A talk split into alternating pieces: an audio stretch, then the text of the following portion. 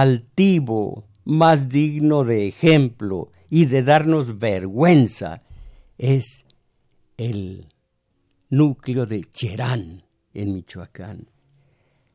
En Cherán había eh, eh, talamontes, había droga, había asesinatos, violaciones, todo lo que hay en el resto del país. Se organizaron los habitantes de Cherán y dijeron, aquí ya no. Y ellos están a salvo de todas las lacras que son comunes para este país. Se organizaron. Y eso sí, para entrar allí hay que identificarse, hay que mostrar la tarjeta de circulación, hay que mostrar eh, el acta de nacimiento, hay que mostrar, hay que pasar a la báscula o no o no transita uno por el territorio de Cherán y sus alrededores. Esto es mínimo, mínimo comparado con el territorio nacional, pero es un ejemplo de lo que debemos hacer, ustedes y yo. Yo ya me voy a morir, yo ya no tengo, yo ya no voy a ver esto, pero caramba, yo mientras tenga vida y ustedes todo lo que les falta para morir, hacer algo, no exigir, no pedir, no delegar, no dejar que López Obrador, él, su gobierno y nosotros, nuestra organización. Pero esta vez digo, no es que crea en López Obrador, no. Pero, aquí, antes de seguir con el pero, voy a dar el número telefónico para que me llamen sobre el tema que les propongo. Y si sale por ahí otro tema, para mí es una desilusión. No logré hacer, no logré calentar el ánimo de ustedes y van a salir con que, bueno, pues alguna otra, algún otro tema. Acuérdense también de que somos Radio UNAM y aunque es, aunque es menos menos apreciado la, la AM junto a la FM, aquí tenemos calidad. Aquí ustedes y yo representamos algo. Así pasa inadvertido porque no es FM. Aquí tenemos que lograr la trascendencia, caramba. Entonces, eh, sus mensajes más profundos, más sentidos, más reflexión, menos malo y bueno, estos son malos, estos son buenos, menos. Caramba, pues si mi periodismo ya abarca casi un medio siglo y quisiera yo ver reflejado en ustedes algo de lo que aquí se ha dicho. Aquí, los números telefónicos 55 55 36 89 89. Esto para la zona metropolitana. Resto del país 800 50 52 6 88. Y oigan ustedes, creo que eh, eh, ya sea la tercera, la heroica, de Beethoven, o la fantasía, también heroica, de Beethoven.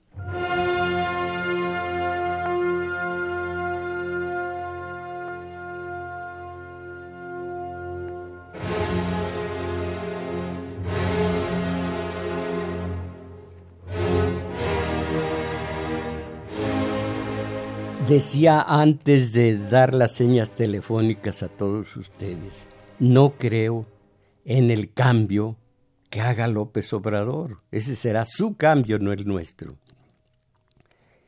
Pero sí creo que con el solo hecho de darnos un poco de oxígeno, y ahora voy a insistir en la, en la figura aquella, en el símil que leí por no sé de dónde, no sé de quién, pero que me funciona y que he dicho ante ustedes.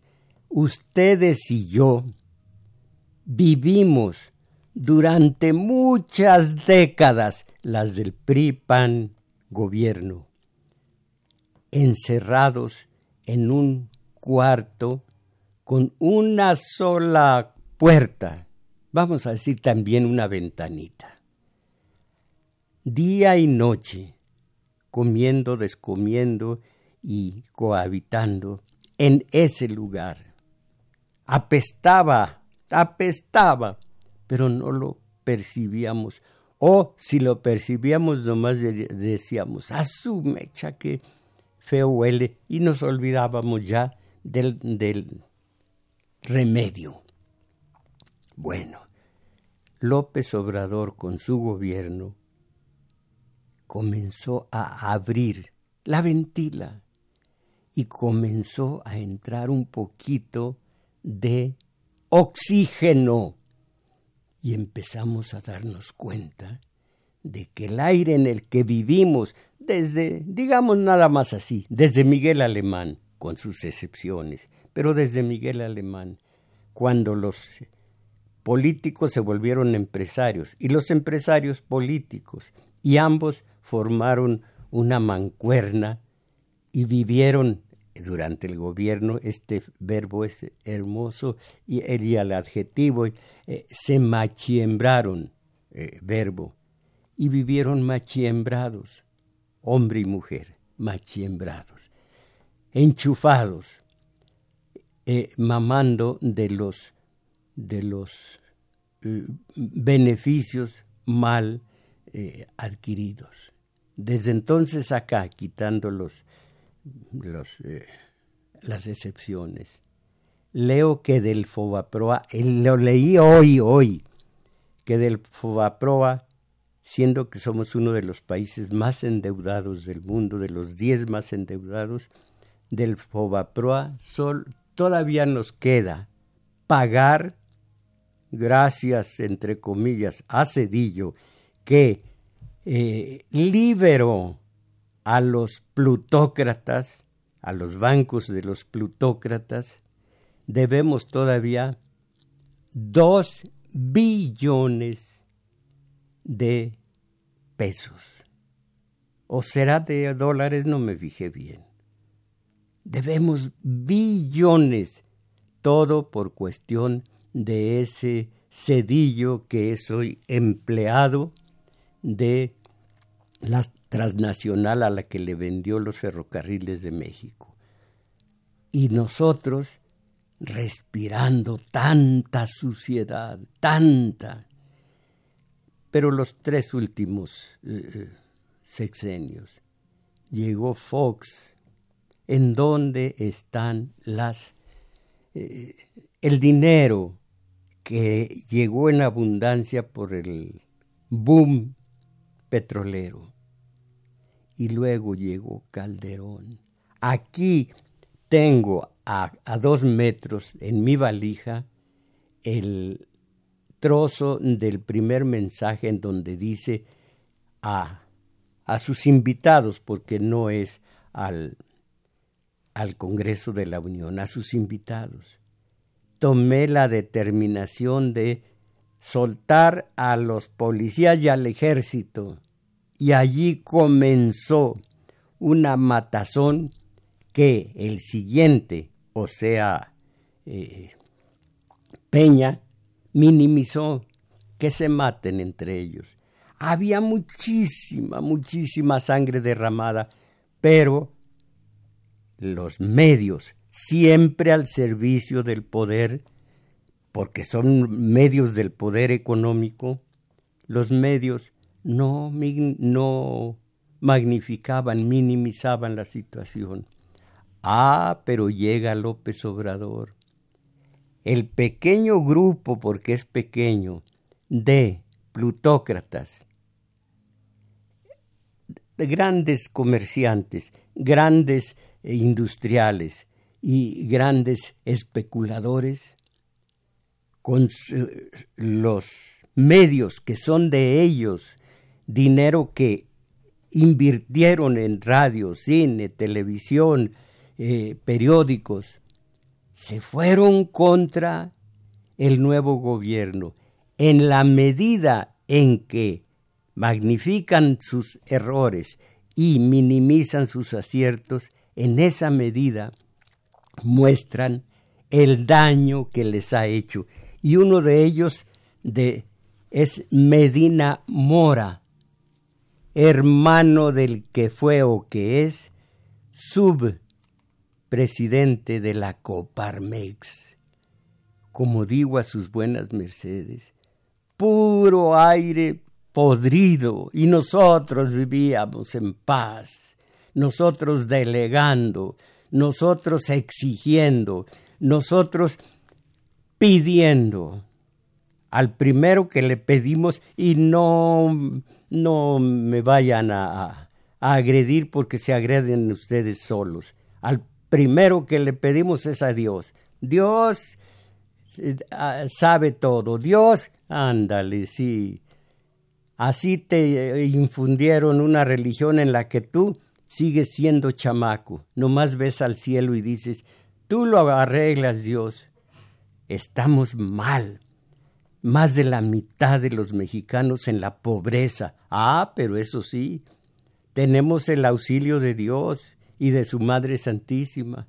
Sí, somos católicos y los diez mandamientos de la ley mosaica, o sea, de la ley de Dios, de, de algo han servido para que no haya tanta, vamos a decir, al, a nivel religioso, entre comillas, tanta, tanta, tanto pecado, tanta culpa ante Dios, de algo ha servido la religión. Miren ustedes que los islámicos, los musulmanes, esos, esos son auténticos. Que si es la burka la que tiene que usar la, la mujer, pues se usa y ni modo. Yo no tengo una hija de 18 años. Tengo una hija preciosa, pero no tiene 18 años. Pero si viera a mi hija con minifalda casi mostrando la pantaleta, añoraría yo la burca. Porque vean ustedes, toda la moda desarreglada de los de los artistas gringos es de desarreglo, de putrefacción, no, vamos a decir, eh, ¿cómo se dice? De prostitución, para no decirlo más feo, de prostitución ellas, de prostitución ellos, de pasón, dicen con una naturalidad, eh, murió de un pasón. Ah, pero nosotros somos, eh, vemos como nuestra estrella polar lo gringo, la subcultura gringa y nuestras jóvenes también. Una minifalda de aquellas, una, ¿cómo le llama? Leggings o algo por el estilo, que es que tan apretadita que por delante y por detrás hasta la última arruga y si hay una pequeña, pequeña eh, un granito, una erosión pequeñita, se note. El chiste es que se dicen, bueno, parecen decirlo, con sus actos lo dicen, que se note por delante, que se note por detrás. Caramba, porque eso lo vemos en los artistas gringos, pero pues aquellos están eh, drogados, aquellos no tienen eh, la idiosincrasia ni la identidad que tenemos nosotros, una identidad que echamos al diablo cuando los beneméritos que nos quieren eh, encarrilar por ese lado de la, de, la identidad, no, no los atendemos. Uno de ellos fue Miguel León Portilla, y miren ustedes en qué caramba mundo vivimos. qué es León Portilla a su muerte ante ustedes y qué es un drogadicto eh, de vocecita melosa, de, de vocecita eh, eh, enmielada, es lo mismo. drogadicto. ¿Qué es el tal José, José, junto a Miguel León Portilla? Allí vean ustedes lo que es México. Yo estoy orgulloso de... ¿Cómo va a estar orgulloso de...?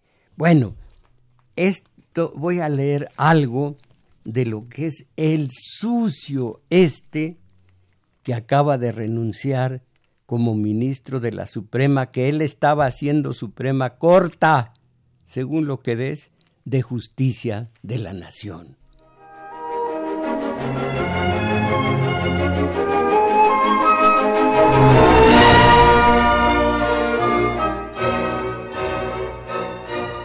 Antes de ingresar al sector público, Medina Mora se desarrolló en el empresarial.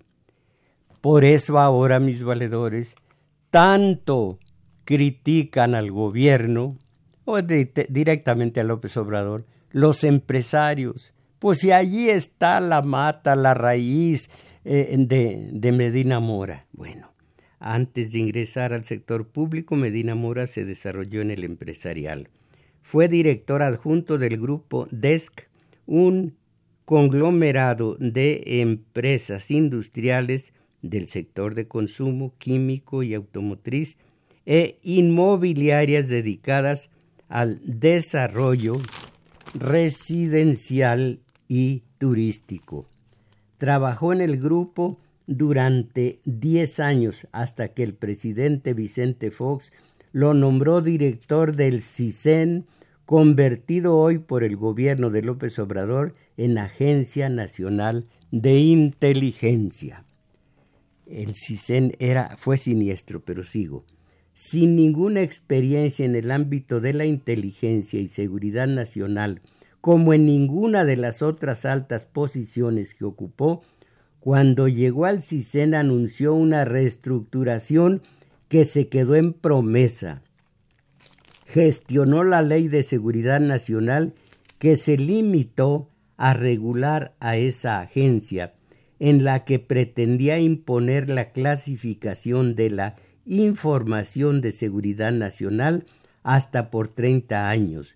Grupos de académicos y especialistas lograron que el Congreso fijara como plazo máximo de reserva 12 años. Eh, solapar, ocultar. Bueno, en 2005 pasó del CISEN a la ya también desaparecida Secretaría de Seguridad Pública Federal, en reemplazo de Ramón Martín Huerta, quien falleció en septiembre de ese año cuando se estrelló el helicóptero en que viajaba al penal de alta seguridad de Almoloya, Estado de México. Como encargado de la seguridad pública y responsable de la Policía Federal Preventiva, Medina Mora quedó marcado por dos operativos que devinieron en represión. En mayo, ay esto, en mayo del 2006, la Policía Federal Preventiva entró al, si es la PFP, entró al pueblo de San Salvador Atenco, Estado de México, para arremeter contra los pobladores que se habían enfrentado a las fuerzas policíacas en su rechazo a la confrontación, perdón, en rechazo a la construcción del aeropuerto internacional propuesto por los de Texcoco. El, el operativo en el que también participaron policías municipales y del Estado, gobernado entonces por Enrique Peña, el cual, ante los desafueros, las, eh, los desafueros de las fuerzas de poder, dijo, declaró, para eso tiene el Estado el monopolio de la fuerza pública, para utilizar esa fuerza cuando sea necesario. Hijo de... perdón. El operativo en el que también participaron policías municipales y del Estado, gobernado entonces por Enrique Peña Nieto, dejó centenares de detenidos, incluidos menores de edad. Elementos policíacos violaron a mujeres detenidas. El caso fue denunciado eh, internacionalmente. En diciembre pasado, la Corte Interamericana de Derechos Humanos sentenció al Estado mexicano como responsable de, comillas, violencia sexual, violencia y tortura, se cierran, contra once de las mujeres detenidas. Todo esto en la cuenta del expresidente Peña. Me contuve porque aquí no, no tiene uno que ser visceral y decir más que expresidente Peña.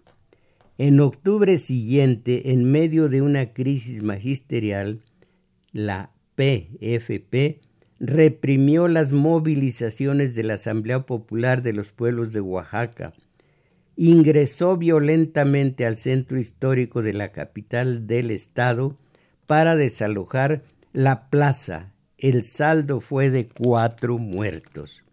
Cuando Felipe Calderón llegó a la presidencia, designó a Medina Mora titular de la PGR, la PGR. Su gestión fue de fracaso en fracaso. En un supuesto combate a la corrupción interna, emprendió lo que llamó Operación Limpieza. Varios funcionarios de la Subprocuraduría de Investigación especializada contra la delincuencia organizada, incluido su entonces titular Noé Ramón Mandujano, fueron detenidos, pero les, los absolvieron después de varios años de. De reclusión. Ocurrió lo mismo en el caso del ataque terrorista en Morelia el 15 de septiembre del 2008.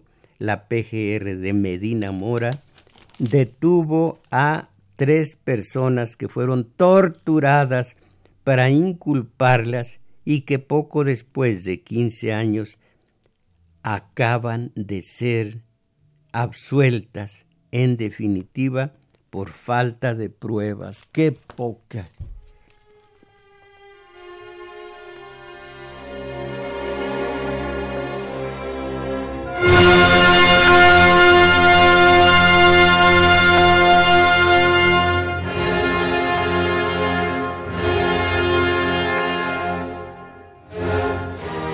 Esa ya es música de la fantasía coral de Beethoven. ¿Algo más? La historia se repitió en el 2009 cuando la fe, la perdón, la PFP destruyó a 11, detuvo, perdón, a 11 presidentes municipales 16 funcionarios estatales y un juez local, y la PGR los procesó como protectores del narcotráfico en la entidad.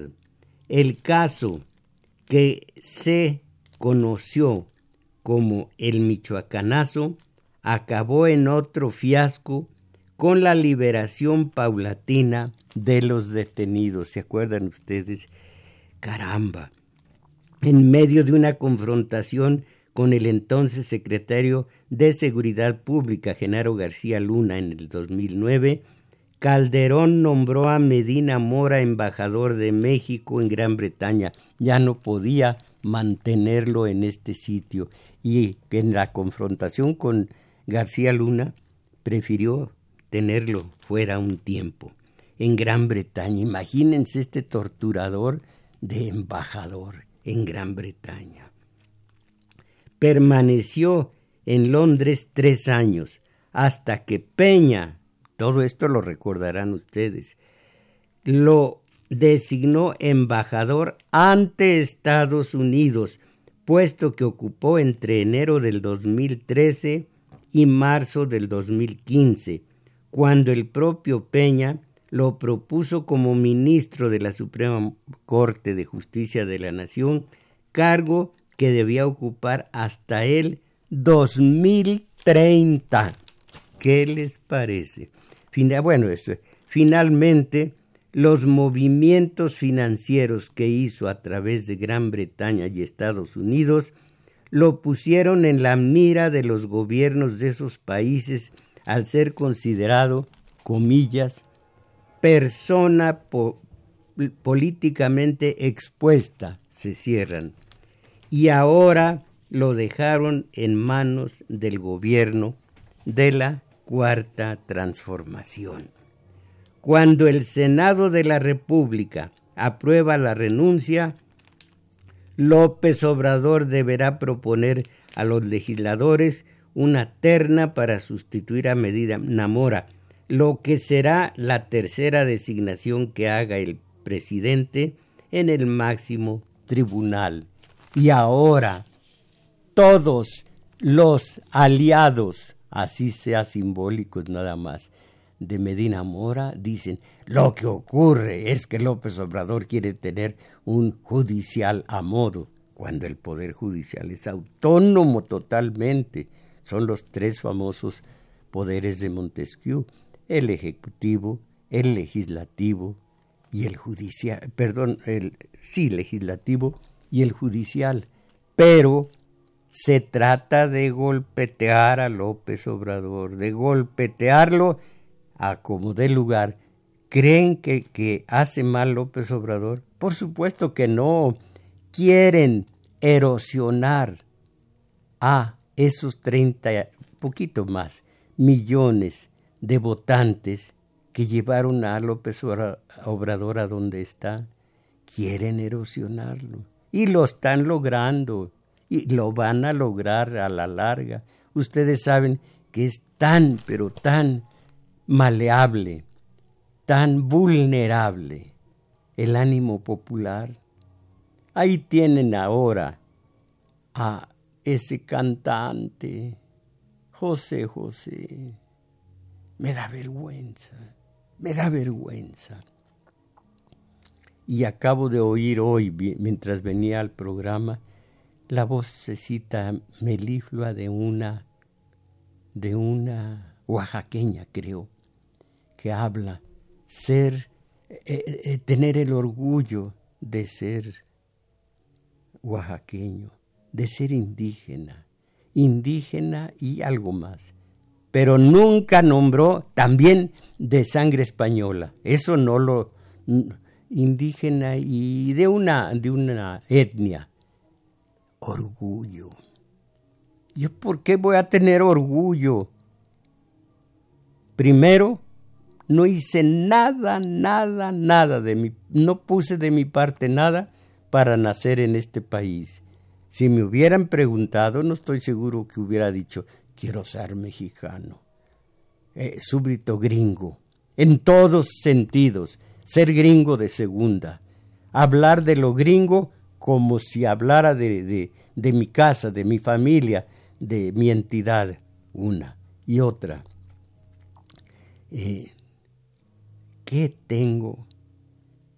¿Por qué voy a tener orgullo de tener a estos Medina Mora y a estos Peña y a estos Calderón como parte del sistema de poder? Orgullo, válgame.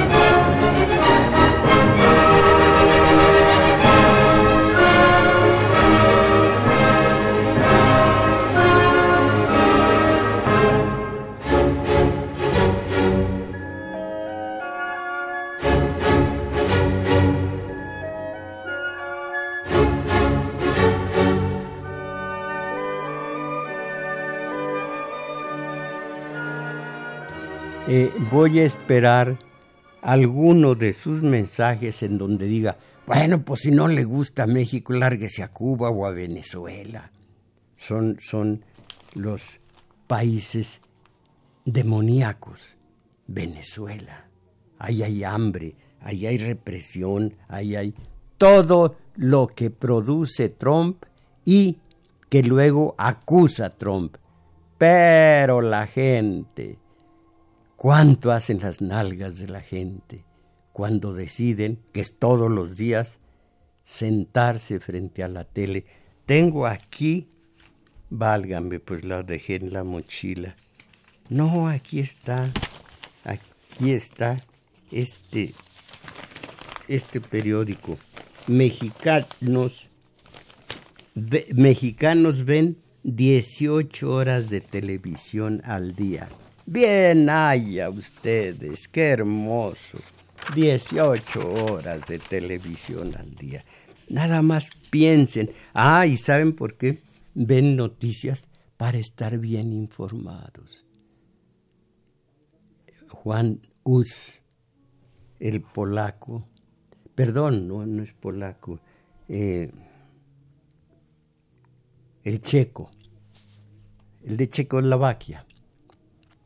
Cuando estaban por quemarlo, una viejita se acercó y con unas barañitas, como les decimos en el pueblo, aumentó el caudal de leña para que lo quemaran por hereje. Y dijo Juan Hus, santa simplicidad, así estos compañeros, que le creen a los López Dóriga y demás, santa simplicidad. Por eso les ven la cara y ellos están tan tranquilos. Los casos polémicos del renunciante. Ah, pero un momento no dije el, el, el autor de lo que leí antes, Jorge Carrasco Arraiga, Arraizaga, Araizaga, ah, o será, no tiene acento como para decir Araizaga, no tiene acento, pero es o Araizaga o Araizaga. Es el autor de que leí y ya no puedo leer el resto de lo de los casos polémicos del renunciante de José Raúl pero nomás el principio.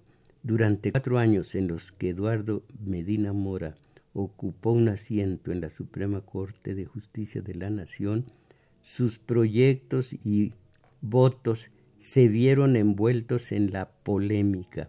Fue acusado de favorecer a la clase política, pues digo, a la clase política y empresarial, exactamente, clase política y empresarial. Avalar medidas punitivas o entre o emitir sentencias con conflictos de interés. Fue un aliado de la clase empresarial y de la clase política de Peña, de Fox antes y Calderón, así de sencillo. Pero lo que no imaginábamos fue esto del, del lavado de dinero, válgame. En fin, mis valedores, esto, ustedes lo saben muy bien, esto es México.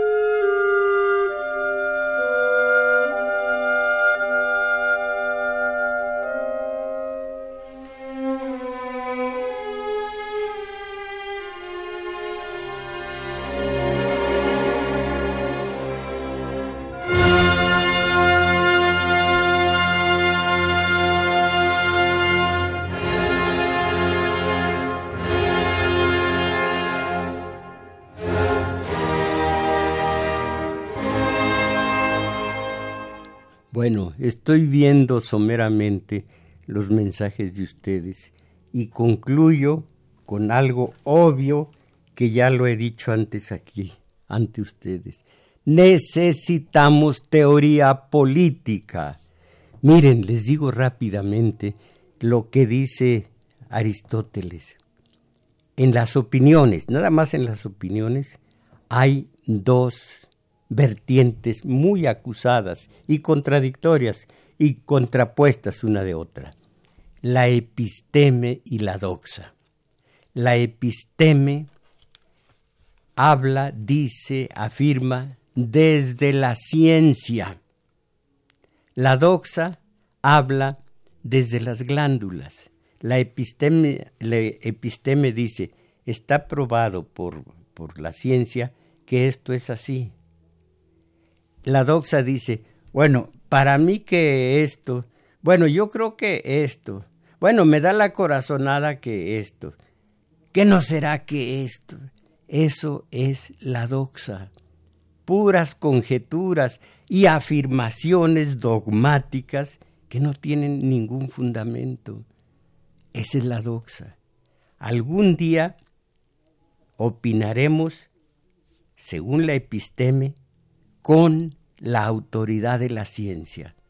Ahora eh, eh, opinamos con esta autoridad. Les voy a decir con cuál, porque como hoy no tengo eh, imagen, creo que se tronó la la cámara, la doxa opina con esto, miren, ay, ay, ay, no, no tan fuerte, puros hígados y nada de cerebro, pura simpatía, porque sí, no porque sea una simpatía basada en la ciencia, no,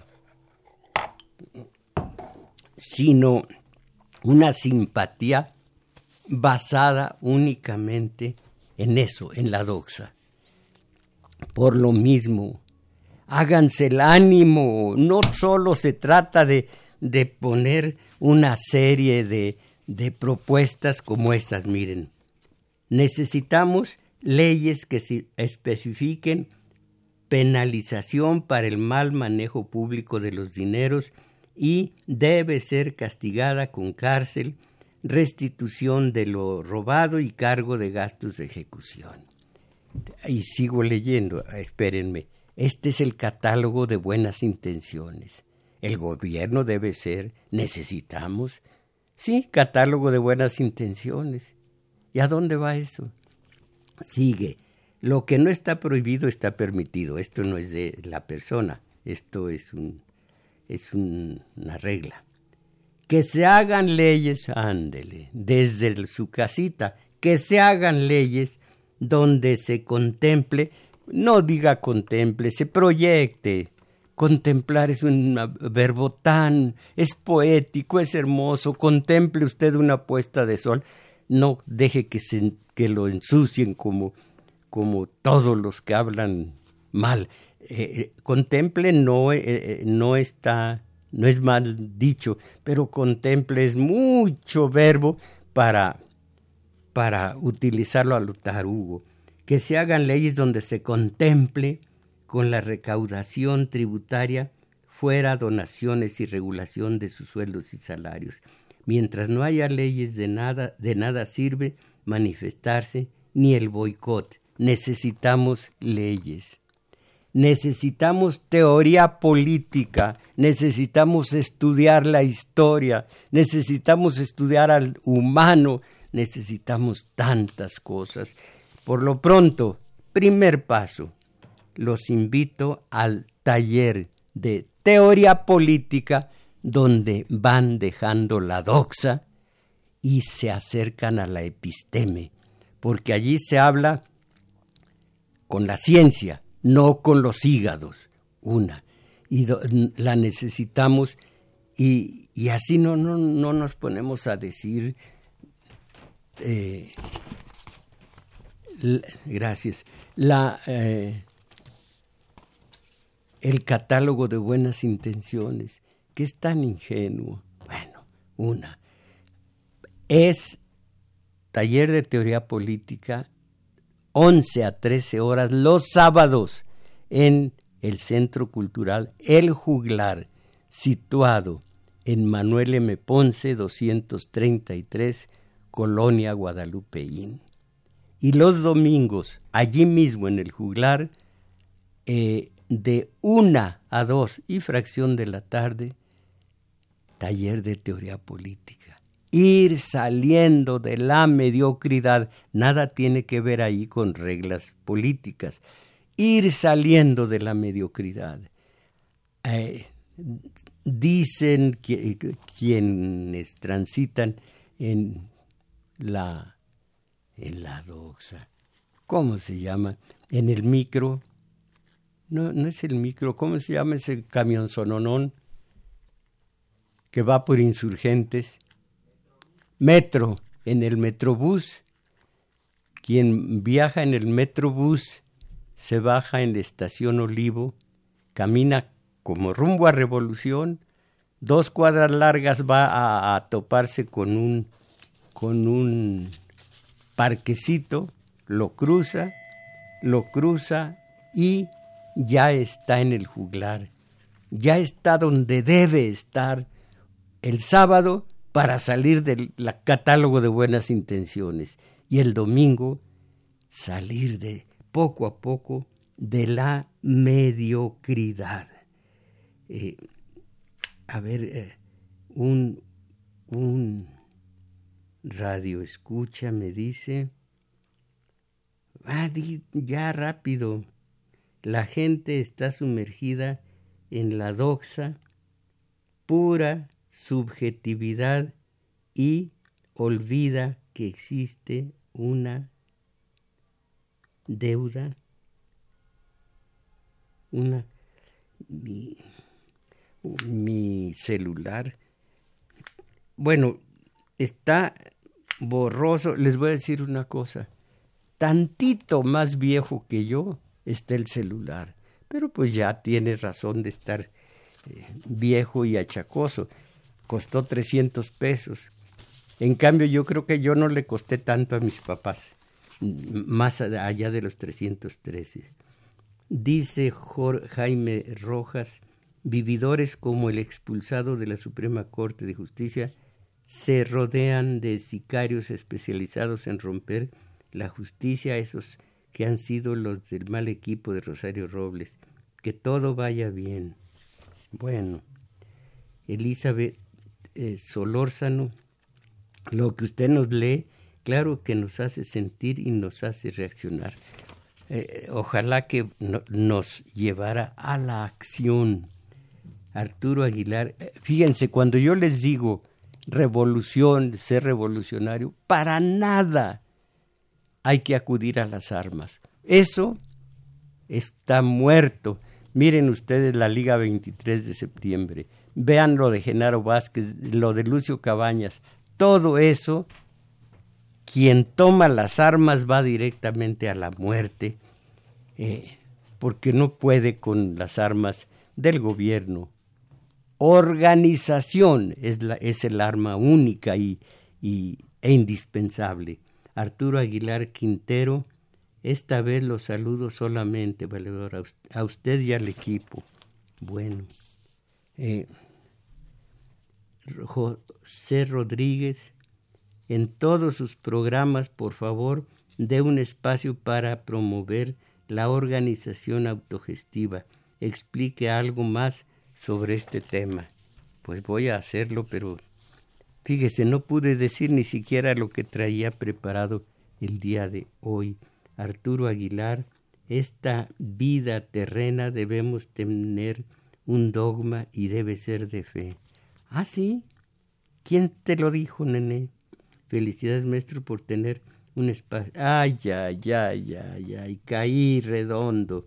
Oiga, Arturo Aguilar, no sea provocador. Eh, un dogma y debe ser de fe. Mire, la única fe en la que usted debe poner todo su énfasis es en la fe en usted mismo, sin delegar en nadie, sin delegar. Enrique Jaimes, ¿qué más podemos hacer? Pero ¿en dónde está la clase obrera? Antítesis del patrón. Tiene usted razón, ¿en dónde carambas está la clase obrera? Y repito lo que he dicho cada ocho días a ver si, a ver si lo troquelamos en la tatema, en la, en la cabeza, en el cerebro. La clase, o el obrero, es revolucionario o no es nada, dijo el hombre más grande que vio por los obreros. No, no, ¿cuál Cristo? Marx. El obrero es revolucionario o no es nadie. Y yo acabo de decir antes, y lo sostengo, el revolucionario no debe usar las armas contra el poder, pues eso es morir, es dar dado, como decimos en el pueblo, es dar dado. Enrique Jaimes. Ah, sí, ya lo leí. ¿En dónde están esos, esos obreros? Eh, eh, José, no, Jorge, Mo, Jorge quizás es Mo, Guzmán, Morán, yo creo que Morán, eh, Jorge Morán, eh, eh, eso que dijo de José José, debe estar usted muy orgulloso por hablar mal de José José. Gracias. Sofía González, a mí me gustaría señor fulano, que el señor López Obrador que no siga hablando del pasado. Mire usted, si no se habla del pasado, ¿de qué carambas, en qué carambas puede uno poner la proa? Mire, solamente quien conoce y habla del pasado puede columbrar lo que es el porvenir. Imagínese usted, Sofía González, que no tuviera, que no, que no hablara usted del pasado.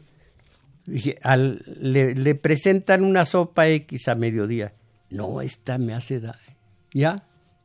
Esta me hace daño. Siempre me he hecho daño, no, denme otra cosa. Está usted hablando del pasado. Eh, si no conoce el pasado, tiene eh, muchos errores. bueno, que no siga hablando del pasado se ponga a trabajar. Ay, ay, ay, ay, ay. Eh, gracias, ya no puedo hablar más. Eh, por escuchar su programa conocí la obra de don Miguel León Portilla. Qué bueno, eh, Alfredo Encino, que lo, se comentó poco. Carlos, Juan Carlos Bravo, ya, ya, ya me voy a callar. imagínese un pueblo que le llora al borracho y adicto a la cocaína, ¿cómo va a ser el cambio? Bueno, eh, totalmente de acuerdo, ya, ya. Eh, eh, un, lo escucho, maestro, usted puede, propone más leyes, pero lo más importante es explicar, a veces aplicarlas. No, yo no, yo no propongo más, leyes. Pues ya me voy a callar, lástima. Tengo 50, tengo 84 años He visto que los diputados aprueban leyes pero no se aplican. Bueno, pues mis valedores, fue todo por hoy. Y agradezco, valga, acá está, acá está, ya me había asustado. Agradezco a Juan Carlos Osornio en continuidad, Crescencio Suárez Blancas en los controles técnicos, Arturo Flores en metadatos, Carlos Valencia en los teléfonos y Daniel Cruz en los teléfonos también más en un disco que, se va a llevar a donde no, no me gusta decir mi nombre, si no les dijera eh, eh, cómo se puede ver los videos de estos programas. Bueno, pues me voy, a decir haciendo violencia a mí mismo. Tomás Mujarro Oficial en YouTube. Bueno, mis valedores, ¿cuándo ya? ¿Cuándo será ese cuándo? A salir de la mediocridad. Ánimo.